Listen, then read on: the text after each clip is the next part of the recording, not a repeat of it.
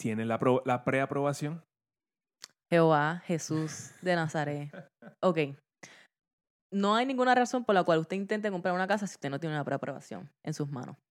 Exacto. Simple, simple. Usted no sabe, y yo creo que yo, yo he dicho esto antes, cuántas veces yo he visto personas que entran a un open house y me dicen, oh my God, esta casa es brut- brutal, me encanta, la quiero comprar. Y le preguntas, ¿tienes una preaprobación para acompañar tu oferta? Y te dicen que no. ¿Cuál es el punto? Y te voy a explicar por qué es importante una preaprobación.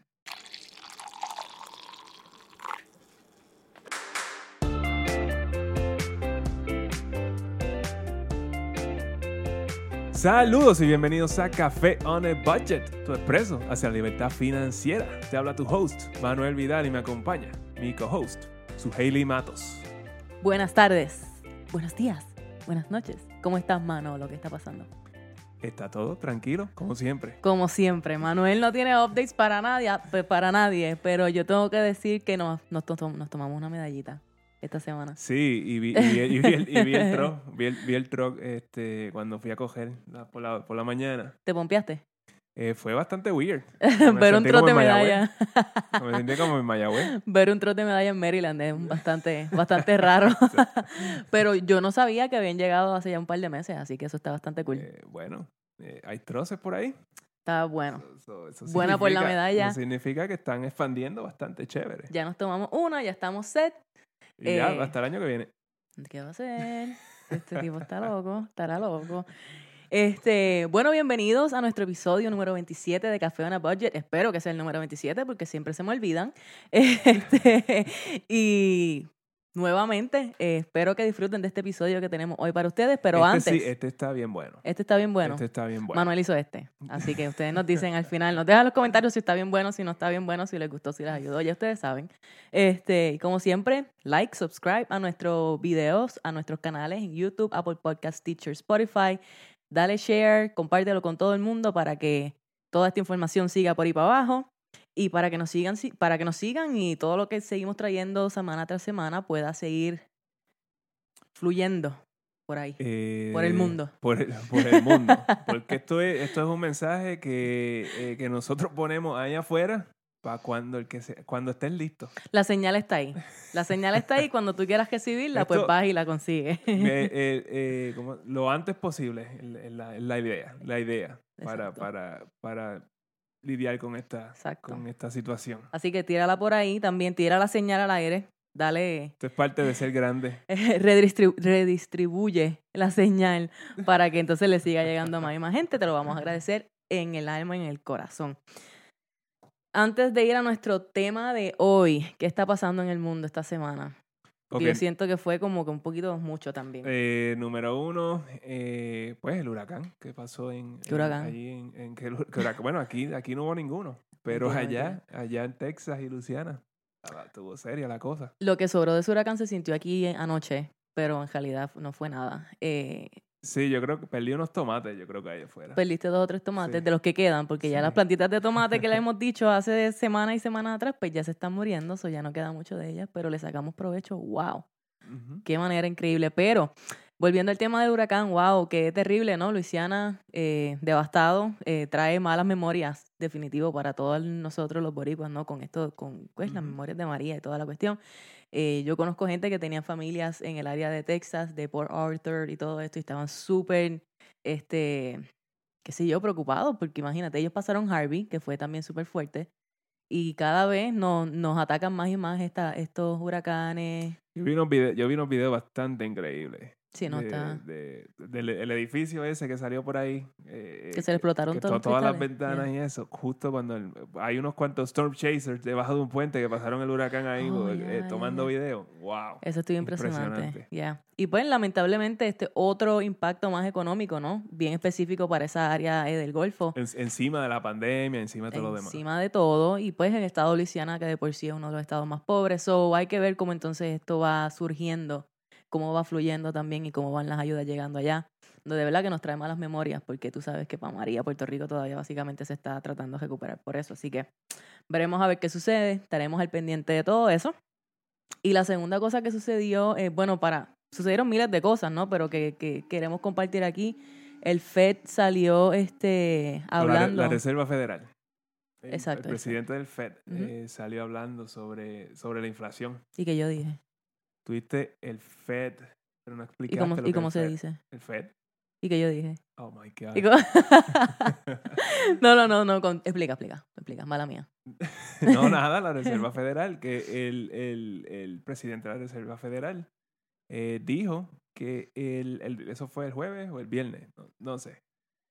Eh, básicamente, la, la idea, la idea de la Reserva Federal es controlar la inflación.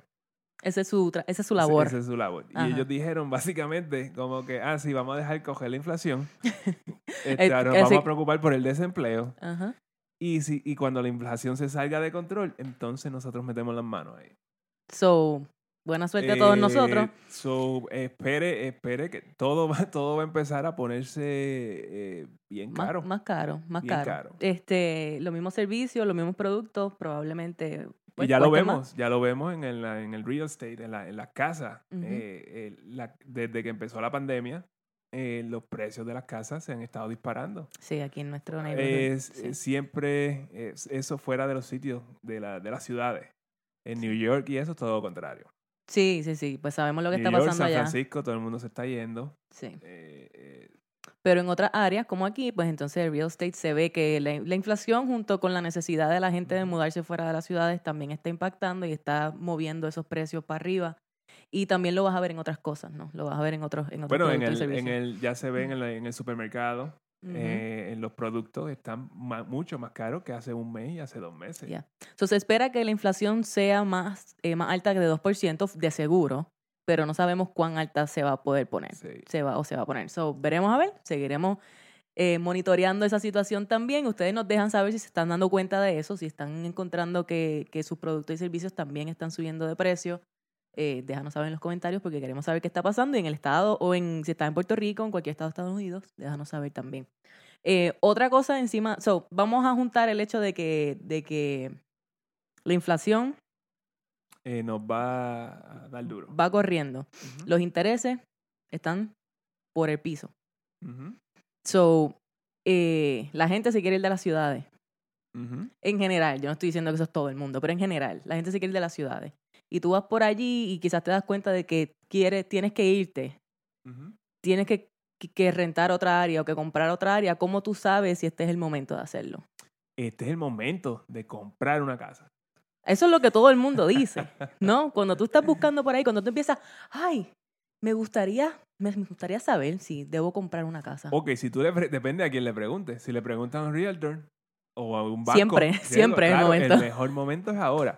Y Siempre es el momento de comprar una que, casa. oh, claro, claro que es el mejor momento es ahora. Incluso en los 80, cuando, la, cuando los intereses estaban en, en dobles dígitos, 10, 12, 13, Ajá. 14, 15%, también era, era el momento perfecto para comprar una casa. Usted haga la prueba. Usted va y busque un agente o busque este, un banco que le haga un préstamo hipotecario, pregúntele si es el mejor momento y, usted le, y le van a decir si es el mejor momento. Porque los intereses están tan bajitos que te va a ahorrar un montón de dinero. Y hasta cierto punto eso es cierto. Pero como tú sabes. Es cierto, pero no es cierto. Es cierto, pero no es cierto. Exactamente. Y de eso precisamente queremos hablar hoy. ¿Cómo tú sabes si tú estás en la posición de comprar una casa? Porque de todas partes te van a decir, este es el momento. Y vamos a decir que tú, que tú continúas trabajando, que tú continúas generando ingresos, que, que la pandemia no te ha afectado también. Y tú dices, contra, pues yo estoy, estoy set, vamos para allá, vamos a darle. Pues hoy queremos compartir contigo cuáles son esas preguntas que tú te debes estar haciendo durante ese proceso de búsqueda y de compra de un hogar para tú asegurarte de que estás de que estás haciendo esta compra de la manera correcta, de la manera indicada, que no vas a terminar siendo house poor porque compraste demasiada casa y todos estos asuntos. Eh, sí, sí, por- porque lo que pasa cuando uno va comprando una casa y eso, uno se enamora de la casa, uno se Ah, siente, sí. siente como un feeling, como cuando uno está, encuentra esa casa y, y uno, pues, y uno, diablo, esta es la casa que es.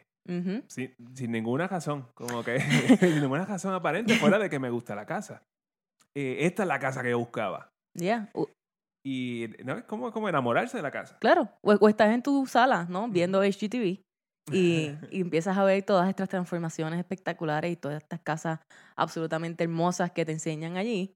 y tú estás como que, ay, yo quiero, y eso es lo que yo quiero, voy para allá ahora, quiero comprar una y tu expectativa es que todo va a ser así de, de smooth, de fácil, de tranquilo, que, que las casas así de espectaculares están en todas partes esperando por ti para que tú las escojas y, te la, y ¿sabes? Ya te mudes a vivir en ella. Y la calidad del asunto es que esto es un proceso un poquito más complicado. Que y, la, y la verdad es que nosotros también pasamos por eso, porque Ah, nosotros sí. cuando fuimos a comprar eh, eh, nuestra casa, esta casa, y así fue, que la, así fue que lo hicimos. Vimos la casa modelo y es como que, wow, esta casa está súper nice y esta es la casa que yo quiero. Ya, y nosotros, pues, tú sabes, que yo sin saber nada mejor, es como que, wow, todo esto se ve espectacular, topes de granito, eh, eh, hardwood floors, eh, todas, yo lo quiero, yo lo quiero todo. Exacto. Y- Tonterías. Exacto. Y, y pues nosotros no lo hicimos tan mal, pero, pudo, haber sido, pudo haber sido mejor. Medio mal. Medio mal. Pero también hay que, ¿sabes? Even nosotros pasamos por este proceso, ¿no? Uno va por, por todas estas dudas. Tenemos, encontramos y entendemos que la compra de una casa es el, el gasto más grande, básicamente, que muchas familias van el a hacer en su vida. gasto y la inversión, eh, todo depende de cómo lo veas, pero, pero sí. eh, A mí no me gasto gusta llamarlo una inversión. A mí no me gusta ya, llamarlo ya- ya hemos hablado de eso, por eso es que es debatible el, el, el término. Pero pero sabemos que es, es, un, es un, ¿cómo es? un paso importante a dar para las familias que están pensando hacerlo. Y por eso entonces queremos que usted, si está pensando en hacer esto en los próximos meses o está en el proceso ahora mismo, que está comenzando a ver propiedades y todo esto, queremos que usted se lleve de aquí entonces la mejor información que usted pueda, cuáles son esas cosas que usted se debe preguntar para asegurarse de que está tomando las decisiones correctas y que está pensando en todo lo posible. Exacto, y, y otra cosa bien importante es que cuando uno ve todo el proceso de arriba abajo, eh, uno se intimida. Con el Súper proceso, intimidante, sí. Y, y- y eso a mucha gente, eh, eso eh, hace que, que, pues que detengan la, la, la- El el proceso de búsqueda. proceso de búsqueda y todo porque ah, es demasiado complicado, no entiendo. O terminas pagando de más porque no hacer- quieres saber nada. o voy a hacer, voy a, voy a cometer un error y cosas así y, y- y pasa. Claro, claro, claro. Comet- cometemos errores todo el tiempo. Pero la alternativa no es picharla todo y firmar el primer papel que te llegue. La alternativa es, como siempre nosotros decimos, educarse, tratar de educarse lo más posible, empaparse del proceso para que entonces siempre vas a tener dudas y vas a tener gente con, a donde ir para preguntarle, pero, pero usted estar seguro de los pasos que usted está tomando. y por eso Entonces empezamos. Eh, eh, por eso te vamos a dar ahora un step by step. Básicamente, con todas la- las preguntas que tú debes estar eh, haciéndote cuando antes y durante. So, ¿Cuál es la primera pregunta? Que ya la gente está ansiosa. Ay, Dios mío. Bendito La, sea la Dios. pregunta es, ¿estás listo? ¿Qué clase de porquería pregunta? La esa es primera pregunta, ¿estás listo? Y ahí, ok, como siempre, ¿a qué nos referimos con estar listo? Eh, bueno, como ya nosotros le damos a esta cantaleta en cada episodio, eh, tienes deuda, eh, tienes este fondo de emergencia, eh, tienes ¿Cómo, está, tu crédito? cómo está el crédito. ¿Cómo está tu y crédito? de eso hablamos en el episodio número 17 Yes. de Café en el Budget, donde ahí ve, ve, ve ahí para que eh, eh, saques tu crédito, ¿cómo es? Este, Tu credit report. para que ajá, te dé- eh, solicites tu credit report y lo mires y, y todo lo que todo lo que dice en ese episodio. Manuel no quiere repetirlo todo. No, no, lo voy a, no lo voy a repetir. Ve al episodio número 17 de Café en el Pero, Budget para eso. Exacto, pero yo no considero que si tú tienes, eh, eh, tienes muchísima deuda, de tarjetas de crédito, este tipo de cosas, tú no debes estar buscando una casa. Tú deberías estar primero eh, enfocándote en salir, en salir de todas esas deudas. Y eh, si tú te estás enfocando en salir de las deudas y pagar todo esto, eso significa que tu crédito está mejorando. Exacto. Y eso es súper importante para comprar. Y esa es la cosa. Por eso te digo que si el crédito tuyo no está tan bueno, so, no importa cómo están los intereses de bajito, el momento para, tú comprar, para ti, eh, para comprar una casa, probablemente este no sea el momento. Al momento, y no he, no he verificado en los números más actuales, pero la última vez que verifiqué, que no fue hace mucho tiempo atrás, los números mínimos para que te den, un, para que te consideren para un préstamo son 620 de crédito. Tienen menos Lo cual de es eso. más alto que el año anterior. Eh, en algún momento lo subieron eh, durante el proceso de la pandemia. Sin embargo, ahí, ahí, eso, eso no significa que te van a dar todos los bells and whistles. Eso, ese, ese préstamo es un poquito, ¿sabes? Los intereses va a ser más alto, te van a pedir más de down payment, pero si tienes 700 o más, pues ahí estás en una muy mejor posición porque entonces te dan intereses más bajitos, quizás no necesitas tanto down payment, etcétera, etcétera. Este, pero otra cosa con respecto a si estás listo o no estás listo es estás considerando los gastos extra que conlleva tener una propiedad y estás listo, tienes, estás preparado eh, eh, financieramente para eso. Gasto extra incluye seguro, porque hablamos de los seguros también, seguro de propiedad, seguro en inundaciones, el mantenimiento, sobre todo si estás en lugares como en Estados Unidos, que mantenimiento de, del aire acondicionado, el HVAC, el calentador de agua, el techo, esos son... El mantenimiento en Estados Unidos es mucho más que en Puerto Rico. Mucho más alto que en Puerto Rico. Eh, taxes o contribuciones, ya sea en Puerto Rico o acá. Lo mismo también en Estados Unidos, son, son más altos que en Puerto Rico, pero en Puerto Rico tú no pagas eh, eh, taxes a la propiedad, eh, por menos, casas menos de, menos, menos de 150 mil dólares. Aparente y alegadamente así es como funciona y si es más de eso, pues tienes que pagarle al CRIM, siempre y cuando la vivas, obviamente, siempre y cuando la vivas, si, si, si no la vives, siempre tienes que pagarle al CRIM. eh, entonces, este, otros gastos extra durante el proceso de compra que usted tiene que considerar son sus gastos de cierre porque no es como que usted va a traer un depósito y ya. Para comprar hay unos gastos de cierre asociados con esa transacción que son, eh, para usted como comprador puede ser eh, eh, título, si tiene que pagar title insurance, si tiene que poner dinero, el, bueno, el depósito, ¿no? El, earnest money deposit que pone. Pero eso, todo esto es encima de, de, tu, de tu down payment, todo esto eh, sellos para el registro, porque entonces hay una transacción legal que, que sucede, ¿no? el título se te, te, pasa tu nombre y eso se registra en, en el Contralor o donde sea que se registre. Aquí es por eso Por eso tú crees que cuando tú vas con 10 mil dólares para comprar una casa y tú crees que son 10 mil dólares de down payment y cuando vienes a ver son, ¿verdad? Como 5 mil, porque los otros 5 mil se van para los otros, los otros gastos. So, no solamente usted tiene que acumular suficiente dinero como para su down payment y los gastos de cierre. Los gastos de cierre, el porcentaje que usted debe esperar gastar en gastos de cierre va a variar, obviamente eh, va a depender en el estado en el que esté. Inclusive hay veces que dentro de estados depende del condado en el que usted esté. So, lo que le recomendamos es que vaya entonces verifique en su estado típicamente cuál es el porcentaje del, del precio, que usted, del valor de su compra que usted estaría gastando en gastos de cierre. Eh, y dos gastos de en la transacción que son bien importantes que usted esperaría típicamente tener es la tasación. Esa tasación casi siempre sale del bolsillo en el momento. el appraisal. El appraisal, exacto. Y lo otro es eh, la inspección. Si se hace inspección, ya sea de inspección general o ya sea de pozo séptico, o ya sea de, de, pozo de agua, de lo que sea, hay inspecciones de muchas cosas y pues si hay que hacer alguna de ellas, pues entonces eso también sale de su bolsillo en el momento. So, está listo para eso, tiene el dinero ready para eso. Para la gente, la gente en Puerto Rico, los gastos de cierre en Puerto Rico son un poco más altos que en Estados Unidos, en, en términos de porcentaje. Sí. Mira para allá. No me sorprende. este, ok, so entonces, estoy listo. So ya, ya vamos a decir, vamos a asumir que estás listo. Vamos a decir que estoy listo. Vamos a decir que estás listo. Luego entonces, ¿debo usar un agente? Oh, este, no. ¿Qué agente? Yo no, yo no te necesito a ti. Ah, eh, este, yo tengo Redfin y Zillow. ok, mira. Este, esto es bien importante. Porque cuando tú vas, en una transacción, ¿no? Cuando tú compras una casa, esto es una transacción de dos partes, ¿no? El que está vendiendo la propiedad y el que la está comprando. Y, el, todo el que está en el medio. Y todo el que está en el medio, que obviamente está cogiendo un cantito del pie. Este, eh, la, la, cosa funciona aquí en Maryland y en Puerto Rico funciona un poco diferente con respecto a los agentes. ¿Y por qué en mí, y tú vas a decir, ay, tú me estás diciendo esto porque tú eres agente? ¿Por qué es importante que tú tengas un agente? Aquí existe lo que se conoce como buyer's agent y, y listing agent.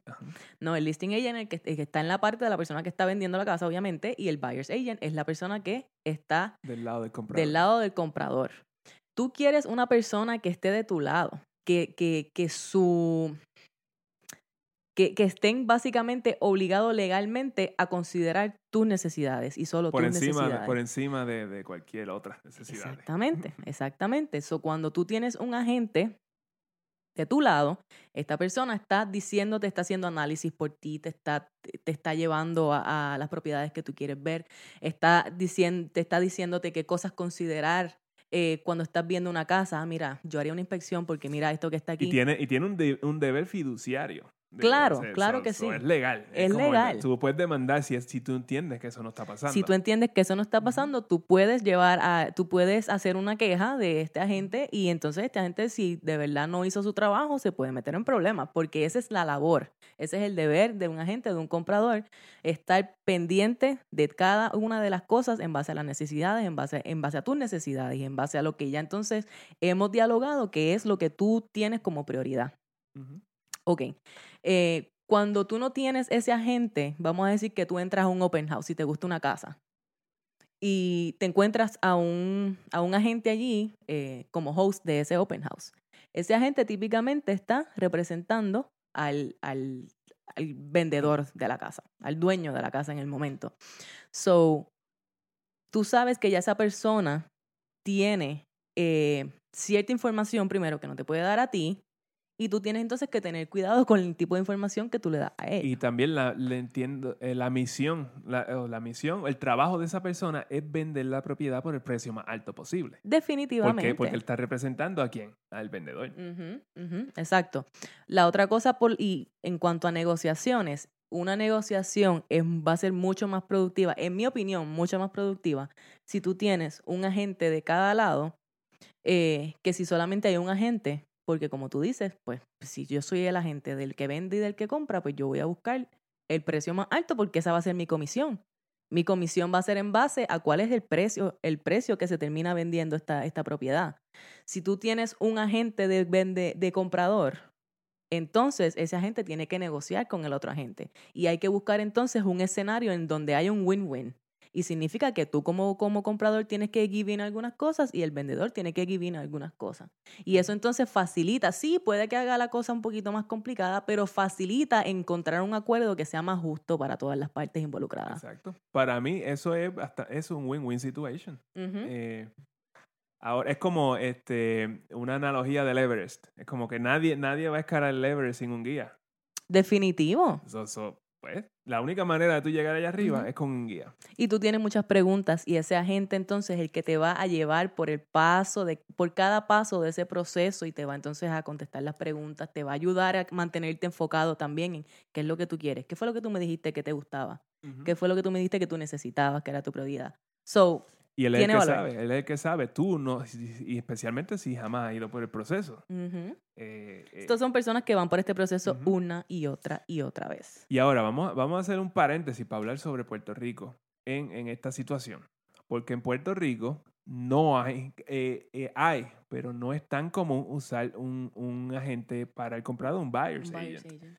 Eh, no son comunes. Y allá los agentes son, son dobles.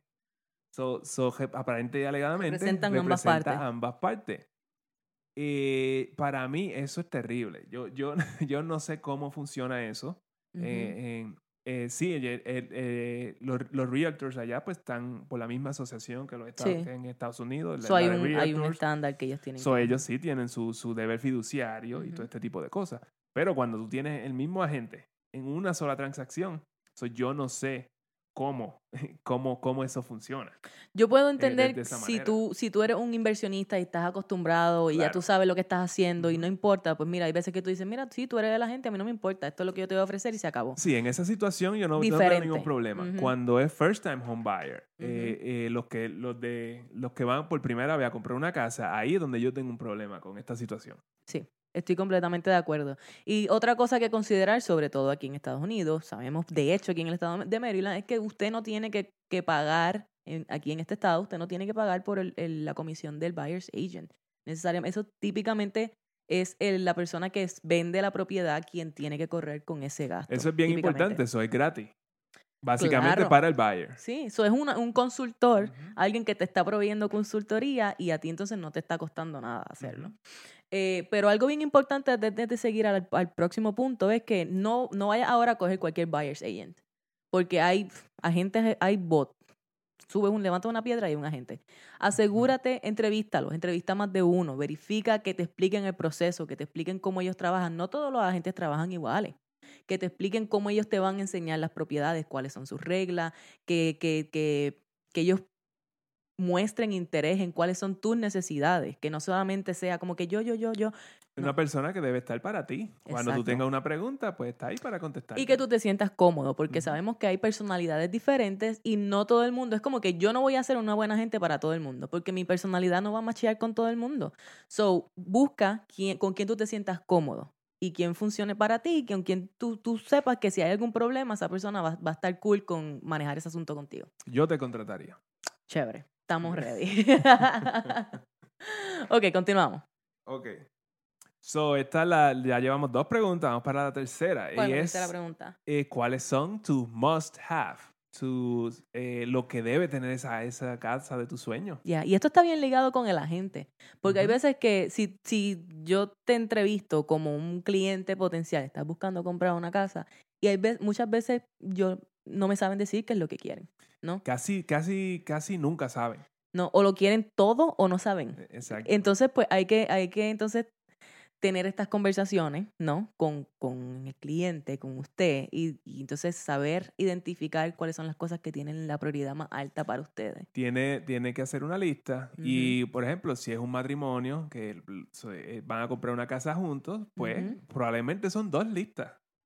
Y no, y entonces de esas dos listas hay que escoger. Exactamente. No es la lista de él y la de ella, porque imagínate, nunca encontramos una casa. E-, exacto. No, no, no. no, no, no, no Son, es como que pues, los dos tienen que tener una lista y después ahí va a haber una negociación entre estas dos partes para ver, mira, como que yo quiero una chimenea. Y digo, ah, no, yo quiero estar cerca del trabajo. ¿Cómo hacemos eso? Exacto, exacto. y entonces hay que tener esa conversación y un agente te puede ayudar para eso. Este, y bien importante con esto, ¿no? Cosas que yo he visto es que muchas veces no, nos, nos dejamos llevar porque, ay, yo quiero una cocina que se vea espectacular. O yo quiero un baño que se vea súper lujoso. Una cocina blanca. Yo quiero una cocina blanca. Pero son cosas que quizás con el tiempo ya no importen mucho. No importa. So, ¿qué, qué es lo que tú estás buscando de esa propiedad? Y eso es una de las, de las preguntas que nosotros le hacemos a la gente cuando la entrevistamos. ¿Qué tú estás buscando? Eh, tú, ¿Cómo tú esperas sentirte cuando tú estás en esa casa? ¿Cuáles son tu- tus expectativas? Porque muchas veces eso está más asociado con eh, los espacios, las áreas, cuánto espacio tiene, eh, lo que hay alrededor, si hay eh, un scenery, si hay, eh, eh, por ejemplo, naturaleza, o si es un sitio en la ciudad que tú lo que quieres que sea súper fácil, accesible. Muchas veces no tiene que ver con los lujitos aquí y allá. No, eso es como la adaptación este, hedonista. eh, que Explícame es, que eso. eso. Eso, eso, pues, los psicólogos. eh, los psicólogos amigos míos saben de eso. Que eso es cuando, eh, por ejemplo, eh, cuando te adaptas al lujo de una casa y ya paras de notarlo. Como tienes pisos de mármol y todas esas Ah. cosas. Pero ya al principio, las primeras par de semanas, diablo, Tus ojos brillaban. Increíble. Yes. Y eso, pasó, pasó un mes, ya ni te enteras de, que, Eso es de que tienes piso de mármol. Y uno se acostumbra a esas cosas y así uno va creando sus burbujas. Eso es bien Exacto, cierto. pero eh, por ejemplo, si tienes algo, por ejemplo, algo que tú, que tú de verdad eh, le sacas el valor, por ejemplo, eh, cerca del trabajo, tu commute para el trabajo es de 20 minutos versus una hora que era antes. Eso es algo que tú no te vas a cansar de eso. Este, por ejemplo, si tienes una vista y entonces o tienes las cuatro estaciones del año y Mm. eso y esa vista está increíble y eso cambia en, en cada estación y eso, tú no te vas a cansar de eso. Definitivo. Ahora mismo algo bien, bien que, que se está buscando mucho es que haya un espacio donde tú puedas mantener tu oficina y que sea privado. Ah, wow. Porque con el hecho de tu hijo en la casa y el ruido y toda la cosa, pues, y tú estás trabajando, pues necesitas un área que pueda hacer una oficina. Y eso se está volviendo en algo bien importante. Pero quizás antes no lo hubieses pensado. Nada mejor que el video ese del toddler que entra en el andador. Ah, yo lo amo, yo lo amo. Yo la- siempre muero de la risa. Ah, deberíamos ponerlo al final de este podcast. Espérate, nos, nos destruyen con copyrights. Anyway, No, no, tú coges y tú pones el video. lo ponemos. Venga, lo ponemos. Manuel tiene la tarea ahora. Ah, pero exacto, exacto. Esas son las cosas que, esos son los must-haves. ¿Cuáles son los must-haves? Pero míralos no desde el punto de vista de material, sino cómo tú, cuáles son tus expectativas, cómo tú esperas sentirte en ese espacio. Así es como yo lo describiría. Eh, bueno, exacto. Es como que, por ejemplo, tú quieres una casa grande y eso es lo que tú quieres. Pero significa que eso te tienes que, te tienes que mudar dos horas de, de- de tu trabajo. Eh, Estás por ejemplo, es como que vas a tener la casa que tú quieres, porque la casa es gigante y eso, pero tú vas a estar miserable el, el- por lo menos de lunes a viernes. Y hay gente que está ok con eso. Y, eh, pues, es, estos es- pero, son- es- pero ese es el análisis que hay que Estos hacer. son cosas bien individuales y las prioridades son bien individuales y por eso es importante determinar esos must-haves antes de comenzar a mirar nada.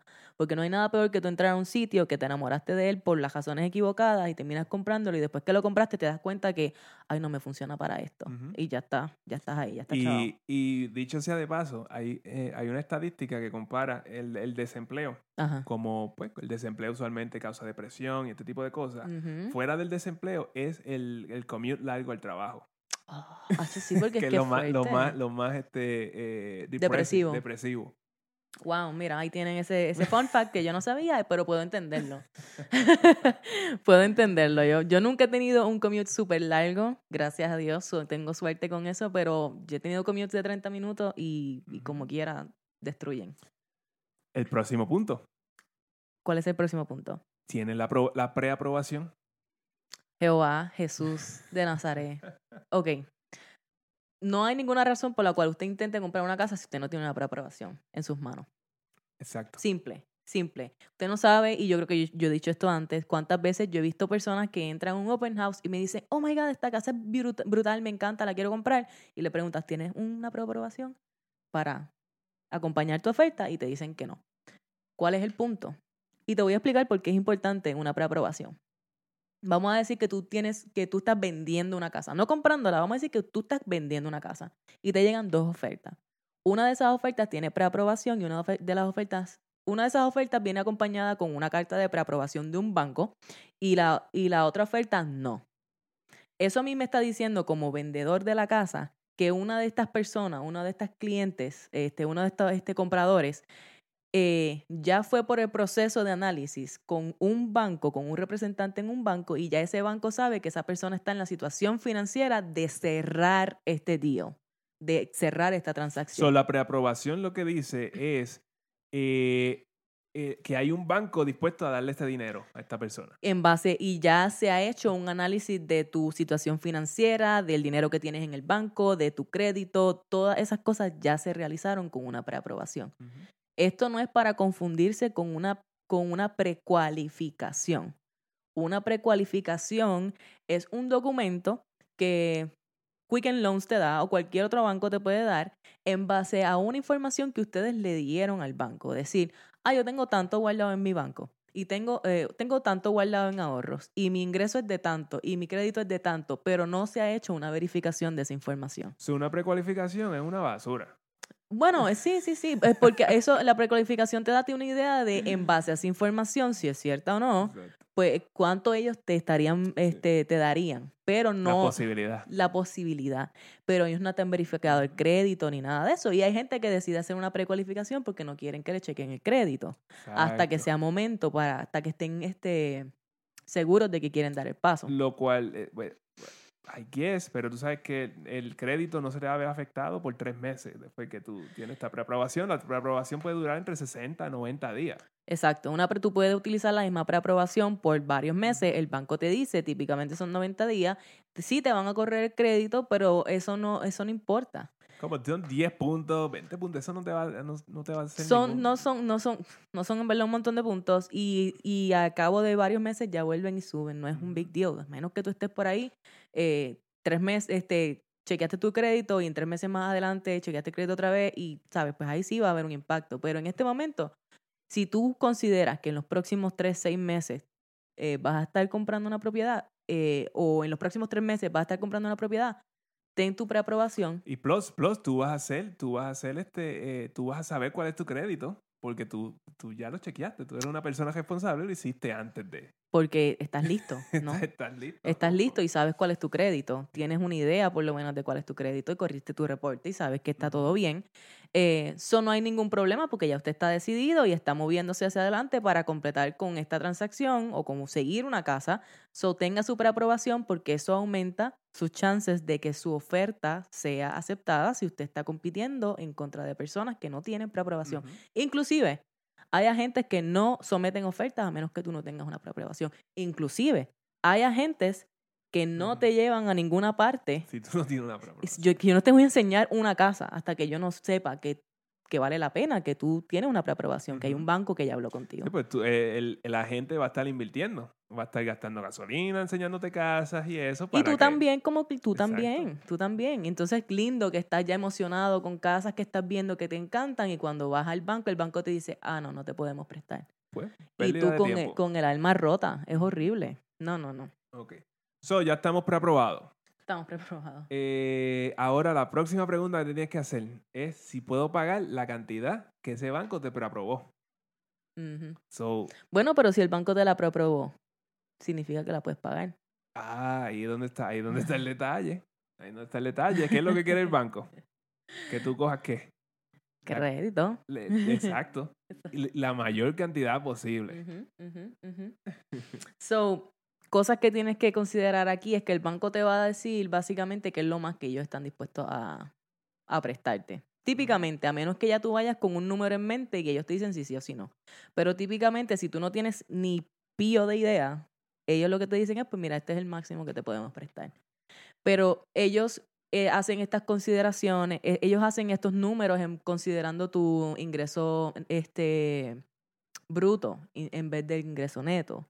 Y, toda, y, y, y eso te podría descuadrar porque eso significa que entonces quizás el pago que tú vas a terminar teniendo, dependiendo de tu por ciento in- de tu, de tu APR y todo esto, de tu interés, es, puede terminar siendo demasiado pago para ti en base a tus ingresos del día, en base a lo que tú quieres gastar, en base a tu presupuesto, ¿no? Este, so, lo que el banco te diga que te aprueba X cantidad no significa que tú debes tomar X cantidad. No, y, y en verdad las reglas, las reg- por regla general, y eso es lo que nosotros le decimos a la gente, y aquí decimos, es que no debe ser el, el, tu pago para una casa, no debe ser más del 30% de tu ingreso neto, de tu take home pay. Exacto, del que te llega a tu cuenta de banco, el que te llega a tus manos, Eso no el que está en tu, en tu, ¿cómo es? No el que, no el que te, no el que, No el, no el, no el, el- el sucio, no el sucio, exacto, exacto. el neto. 30%, Gross. No- no el 30%. gross, net. 30% del net. De nuevo, 30% del net. Pero este 30% del net, esto es incluyendo eh, todos los gastos de housing. Seguro y eso. Exacto. Estoy incluyendo este taxe, seguro, el pago de tu hipoteca y mantenimiento también. Ujú. Idealmente no debe pasar de 30%. So, haga la matemática Cualquier y sabe cosa, cuánto cu- es si tú eso. estás pagando, si tú estás usando la mitad de tu, de tu cheque, de tu sueldo, de tu salario para, para mantener la casa, para pagar la casa, pues tú estás bastante house poor. Y no queremos caer Mm. en eso. So, un ejemplo. Vamos a decir que tú estás utilizando dos ingresos. Como nosotros cuando eh, compramos esta casa, los dos estábamos trabajando. Y en ese momento nosotros estábamos haciendo inclusive menos dinero, ¿no? Este, en aquel, no que ahora, pero no estábamos haciendo el máximo de lo que nosotros hicimos, básicamente, en un trabajo. Eh, pero ahí en ese momento nosotros no queríamos que nuestro eh, pago mensual pasara de cierta cantidad. En ese momento estaba ok, porque juntos no, era como, qué sé yo, 15, 18% de Ujú. nuestro ingreso. Era algo así. Eh, y eso estaba perfecto. Significaba que si por alguna razón alguno de nosotros perdía su empleo, eh, pues entonces no caíamos en un problema de no poder pagar la hipoteca. Y eso es algo que usted debe considerar. Si usted está, con, si está comprando una casa con dos ingresos, está bien y eso está perfecto, este, pero asegúrese entonces de que ese pago, esa, esa, ese gasto en su housing no sea más de 30% de su ingreso neto eh, total, pero considere qué sucedería si alguno de ustedes eh, pierde su empleo. Podrían cubrir con ese gasto con un solo cheque y si no, entonces significa que usted tiene que buscar cómo mitigar este problema y asegurarse de que su eh, fondo de emergencia, pues entonces es un poco más grande. En vez de tres meses, quizás necesita tener seis, por si acaso cosas como estas suceden. Eh, una vez Manuel renunció a su trabajo, ya entonces ese gasto de housing para nosotros se convirtió en un full 30%, Ujú. porque estábamos solamente considerando mi ingreso.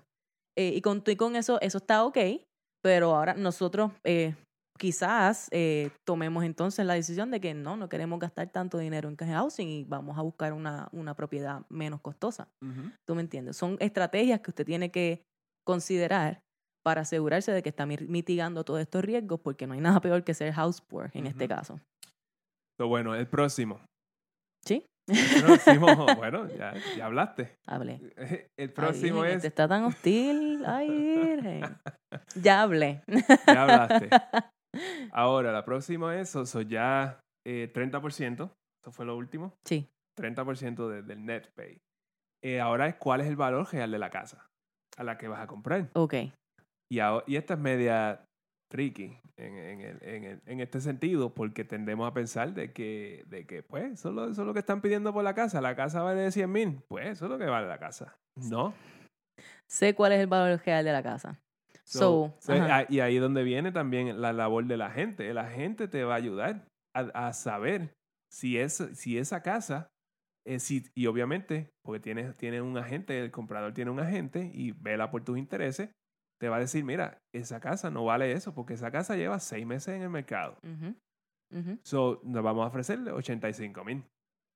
Exacto. Y obviamente esto eh, varía, como muchas cosas, de, ta- de estado en estado. Esto es por mercados y todo. Eh, por mercados. Son mercados que son súper competitivos, como donde estamos nosotros en Maryland.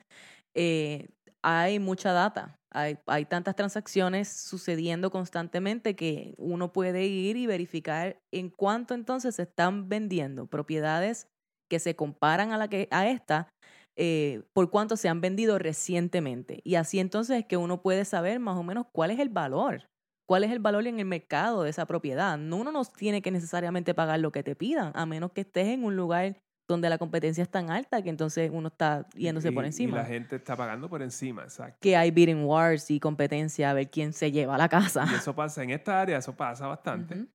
Eh, y la gente termina pagando muchísimo porque se enamoran de las casas. Y eso, y eso es lo que es, es bien, eso es terrible.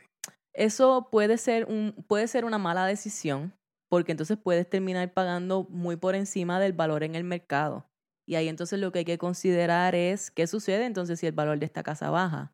Y ahora entonces yo debo todo esto. Y si ya por encima pagué por encima del valor en el mercado y por encima de eso el valor de esa propiedad baja, ahora usted está bien underwater. Y entonces, si usted tiene que salirse, mudarse de ahí por alguna razón, ¿cómo usted va a poder vender esa casa? Y hacia eso fue lo que adelante? pasó en el 2008. Y eso le pasó a muchísima gente en el 2008. Y entonces la otra cosa con respecto a esto es que la alternativa que usted puede pensar es, pues la rento. Ok. Y entonces, Y ahí, y ahí hay otro problema también, porque si pagaste más, demasiado por la casa y no tomaste en consideración cuántos están, cuánto están corriendo las rentas en, la, en el área, eh, eso quiere decir que tú probablemente no vas a poder, con esa renta, no vas a poder cubrir tu hipoteca. ujú, Eso quiere decir que la puedes rentar, pero vas a tener que subsidiar el resto de, la- de los gastos de la casa. Y por eso también, también otro consejo es que mires también cuáles, cómo están corriendo las rentas en esa área. Y en base a las rentas, hay, más o menos es la hipoteca que tú deberías estar eh, buscando. sí, sí, la considera, exacto, porque si te encuentras en una situación en la que tienes que vender, O rentar. eh, sí, pero o que no puedes porque estás. Oh. underwater o lo que sea, y entonces la alternativa que quieres conseguir es rentar, pues entonces asegúrate que por lo menos la renta cubre con tus gastos. Porque imagínate, si no, no puedes vender la casa y ahora pues vas a estar obligado a rentarla porque te tienes que ir y como quiera vas a tener ese pago, el resto de ese pago en la de las Sí, costillas. por el forever, exacto. por, por Exacto. mucho tiempo. Exacto. Este, so, o- con respecto a esto, lo, yo creo que lo último que tengo que decir con respecto a esto es eh, con los bidding wars. En Puerto Rico es diferente. En Puerto Rico las casas tienden a, a linger un poco más de tiempo, se toman y no hay tanta data. No hay tanta data como aquí. Uno no puede. eh, no, no, hay na- no hay ningún sistema centralizado. Eh, las casas se toman entre eh, seis meses. Cualquier casa se toma seis meses en vender. Eso allá, la, la- la- allá es más difícil hacer este análisis. Pero se puede. Pero exacto, y sobre todo si son áreas más urbanas, este, usted puede ir y tratar de averiguar por cuánto se vendió la casa de aquel, la casa del vecino, y más o menos así. Y más otra- cuando todo el mundo se conoce. más cuando todo el mundo se conoce y se dicen, por ay, sí, yo la vendí por tanto. se comparte la información, ¿no? Aquí, También está el embustero que hace ay, virgen, qué mala fama. Este, eh, pero se puede conseguir alguna desinformación. Ya en áreas más rurales es un poquito más difícil, Pero ya en casos como ese, si no hay suficiente data, pues el valor de la casa es cuánto uno está dispuesto a pagar por ella, básicamente. Y pues cuánto está dispuesto también a coger el, el, el que la está vendiendo. Exacto. Eh, cuando usted hace bidding wars, ojo, ojo, antes de ir al último punto, cuando usted hace bidding wars, tenga cuidado porque si usted se va por encima del valor de esa casa y usted no tiene ese dinero en, disponible usted en cash como reserva para ponerlo en sus gastos de, en su depósito, ¿no? En su down payment. Eh, puede ser entonces que usted se vea en un problema porque recuerde que el banco no le va a prestar más dinero que lo que esa casa vale. Entonces, si usted entonces ofreció 20 mil dólares por encima, más vale que usted tenga esos 20 mil dólares en su bolsillo, porque el banco no los va a poner, los tiene que poner usted. Eso sucede, lo hemos visto suceder. La gente piensa que, pues, el banco me presta. No, el banco te va a prestar hasta cierta cantidad máxima y a menos que tú tengas este cash disponible a la mano, entonces ese, ese deal no se va a dar. Ojo con eso. Y también, eh, en, vez de irte, en vez de irte a un bidding war porque estás enamorado de esa casa, just sigue caminando y busca la próxima. Siempre porque siempre, siempre, hay, siempre hay otras casas. Lo Así que pasa es que uno cree que esta es la casa y no voy a encontrar otra como esta, porque esta es la que me encanta. No, usted puede encontrar una que usted le pueda hacer sus arreglos, inclusive hacerlo como usted la quiere. Eh, le haga dos o tres arreglos y la hace a su manera y a su gusto y quizás le salga hasta un poco más barato. O sea, es como en Puerto Rico hay montones de casas abandonadas, por ejemplo, y te están pidiendo 80 mil por esta casa, que está arreglada y todo eso, y cuando miras al lado, la casa de al lado está abandonada, y, y quizás tú puedas conseguirla por, por 40, Ujú. y entonces pues tú puedes ponerle 20 o 30 mil, y, Y la pones a tu gusto. y la pones como, como a ti te dio la gana, y todavía pagaste menos que, que con la otra casa. Exacto. So, en Puerto Rico hay mucha oportunidad por ese tipo Y de cosas. requiere un poco más de trabajo, pero a fin de cuentas te vale la pena, vale la pena. Eso es sweat equity, como le llaman por ahí. Eh, continuamos. Y el último punto es, necesito una inspección. Eso quiere decir que ya, ya, ya a este punto, pues la pus- ya, ya hicimos una oferta y la pusimos en contrato. Y ahora es si necesitas una inspección o no. Ujú. So, hay propiedades que vamos a decir, eh, sacarme esto del sistema rápidamente, es que si tú, vamos a decir, eres inversionista y estás acostumbrado a comprar casas y las casas las venden as is, que es que no le van a hacer ningún tipo de arreglo, eh, las van a vender exactamente como está, pues hay gente que dicen, pues yo no tengo que inspeccionarla, yo brego con lo que, con lo que aparezca, olvídate de eso y la compran y ya. Pero si usted no está acostumbrado a esto, si usted no tiene los contactos para hacer arreglos, si usted no sabe arreglar propiedades, ni mucho menos, y sobre todo si usted va a coger un préstamo eh, convencional, FHA, USDA y todo eso, préstamo, eh, el banco le va a, a- a pedir a usted que se haga una inspección. Mínimo se tiene que hacer una inspección porque ellos se tienen que asegurar que hay, un, hay unos requerimientos mínimos de livability, que esa casa se pueda vivir de, cier- de- de cierta manera. ¿no? Y si la casa no cumple con esas cosas, no le prestan el dinero. So, mínimo, si usted está cogiendo este tipo de préstamo, usted entonces tiene que eh, hacer ese- esa inspección. Y eso, again, sale de su bolsillo. Exacto. Eso es algo que vas a tener que pagar. Eh, no es tan caro realmente. Eh, ah, de esto depende del tamaño de la casa y eso, pero, pero puede, puede, puede estar buscando unos 400, 500 dólares. En. Puerto Rico, eh, en Puerto Rico eso no es algo que es tan, tan muy común, porque la mayoría de las casas se venden así. Así es. Exacto. Eso significa que hay Eh, algún problema, pues usted lo tiene que resolver, a menos que sea un problema grave enough como para que el banco diga que no le quiere prestar. Ahora, pero tú lo que puedes poner, tú pones una contingencia en, el- en la oferta para inspección, entonces llevas a tu inspector y si hay algo mayor con lo cual tú no vas a lidiar, tú te puedes salir de ese contrato. Exacto. Y ent- o negociar entonces O- o cómo se va, el- cómo con- se va a arreglar el asunto. Exacto. En Estados Unidos, eh, otros tipos de inspecciones que se hacen, que son comunes, eh, son inspecciones de, bueno, en Puerto Rico asumo que se podría hacer inspección de pozo séptico. Ujú. So, hay veces que hay pozos sépticos que llevan por ahí por un montón de tiempo y no se sabe si están funcionando, si No, y que no los hacen, es que no los hacen eh, eh, con eh, código. No lo hacen a código. So, hay que asegurarse de que todo eso esté bien hecho. So, si usted está comprando una propiedad, aquí en Estados Unidos hay muchas propiedades de que tienen pozo séptico. Eh, si usted está comprando una propiedad que tiene pozo séptico, se le sugiere que le haga esa inspección. No está obligado a hacerla. Hay veces que el banco sí te lo dice que hay que hacerla. Todo depende de lo que vea el inspector general. Eh, pero otra cosa más, que si se necesita, tiene que salir de su bolsillo. Eh, hay gente que lo que tiene son pozos de agua, wells, aquí. Y eso también se le hace inspección. Eh, las- aquí en Estados Unidos las casas requieren por lo general inspección de termitas y eso casi siempre se hace junto con la inspección general, porque pues aquí todo es de madera. So, hay que asegurarse de que la estructura de madera está fuerte, está sólida, que no tiene termitas que estén haciéndola, que estén debilitándola. Eh, otras que se hacen, que, se que no siempre se hacen. Ninguna, ¿sabe? Este, radón, en algunos lugares se requiere que se Sí. haga inspección de radón, que eso es un gas natural que en concentraciones altas pueden causar problemas de salud. En algunos parchos de áreas de Maryland se ve mucha concentración de radón, so eso es algo que, que se hace mucho y es parte también de la negociación. Si se encuentra que hay una concentración alta y usted puso una contingencia con radón, pues entonces hay que, hay que buscar a ver cómo se va a remediar ese asunto.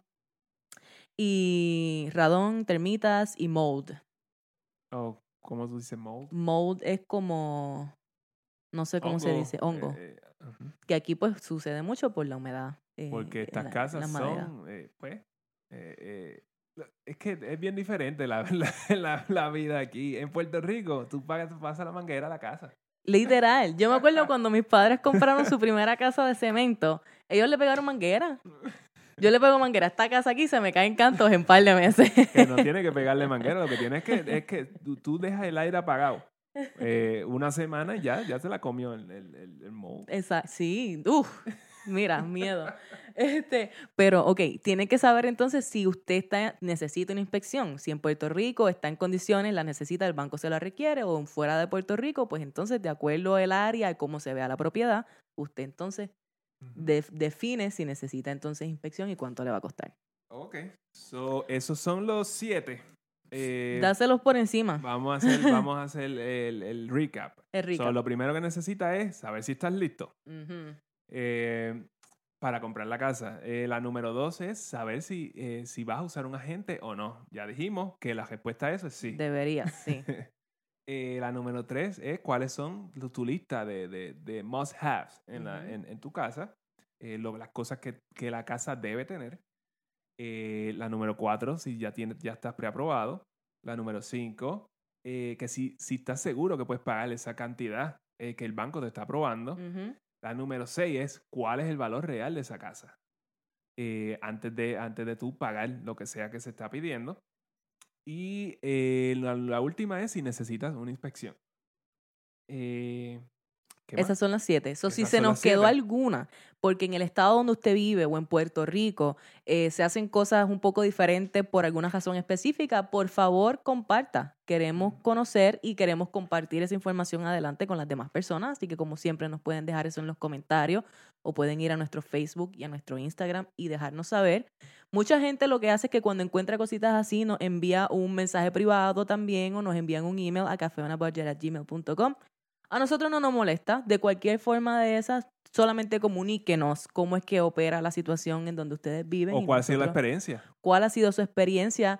Eh, ¿Qué otras dudas ustedes tienen con respecto a esto? Porque está pensando comprar en los próximos meses o en el próximo año y los intereses están bajitos y usted quiere hacerlo y quiere, pues Se- déjenos sepa saber. que los intereses van a estar bajitos por años. Los intereses van a estar bajitos por bastante tiempo, se espera. Así que no se sienta eh, presionado, no se sienta rush, coja las cosas con calma, asegúrese de que su base financiera, su foundation, pun intended, que su foundation esté bien, bien establecido, esté fuerte eh, financieramente hablando, para que entonces cuando usted cumpla ese sueño de comprar su casa, no se tenga que preocupar de que, ay, ahora y si después pasa algo que yo hago para pagarla.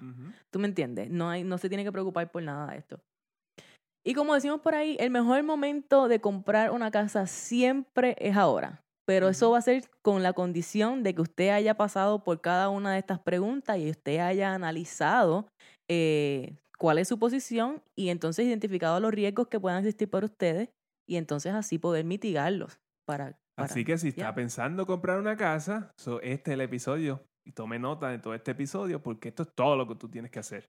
Yes, yes. No sirve de nada tomar un deal porque estamos en, en, en intereses históricos para que como quiera haya sido una mala decisión porque financieramente usted no estaba preparado. Así que guarde esto, guárdelo en su watch list de, de YouTube para que lo vea en un futuro. Si entonces más adelante se encuentra en esa posición, guárdelo en su watch list y vaya para allá o dele share para que sepa entonces dónde ir a buscarlo nuevamente y haga las anotaciones que necesite y como siempre, déjenos saber si tiene preguntas o dudas. Y dale, que nos tenemos que ir, que llevamos ya jato aquí dándole Bueno, esto. pues dale, muchas gracias por sintonizarnos esta semana y como siempre los esperamos la próxima semana con un nuevo tema, esperamos que sea de, de valor para todos ustedes y estamos súper pompeados por hacer un nuevo episodio, eh, hora de irnos a comer. Como siempre estamos ready para otra Exacto. medallita, así que Vamos allá. Manuel está haciendo un clase de pernil, les voy a tirar un video ya mismito por ahí. Así que bueno, Los dejamos. esto fue Café, On a Budget. Ana Budget.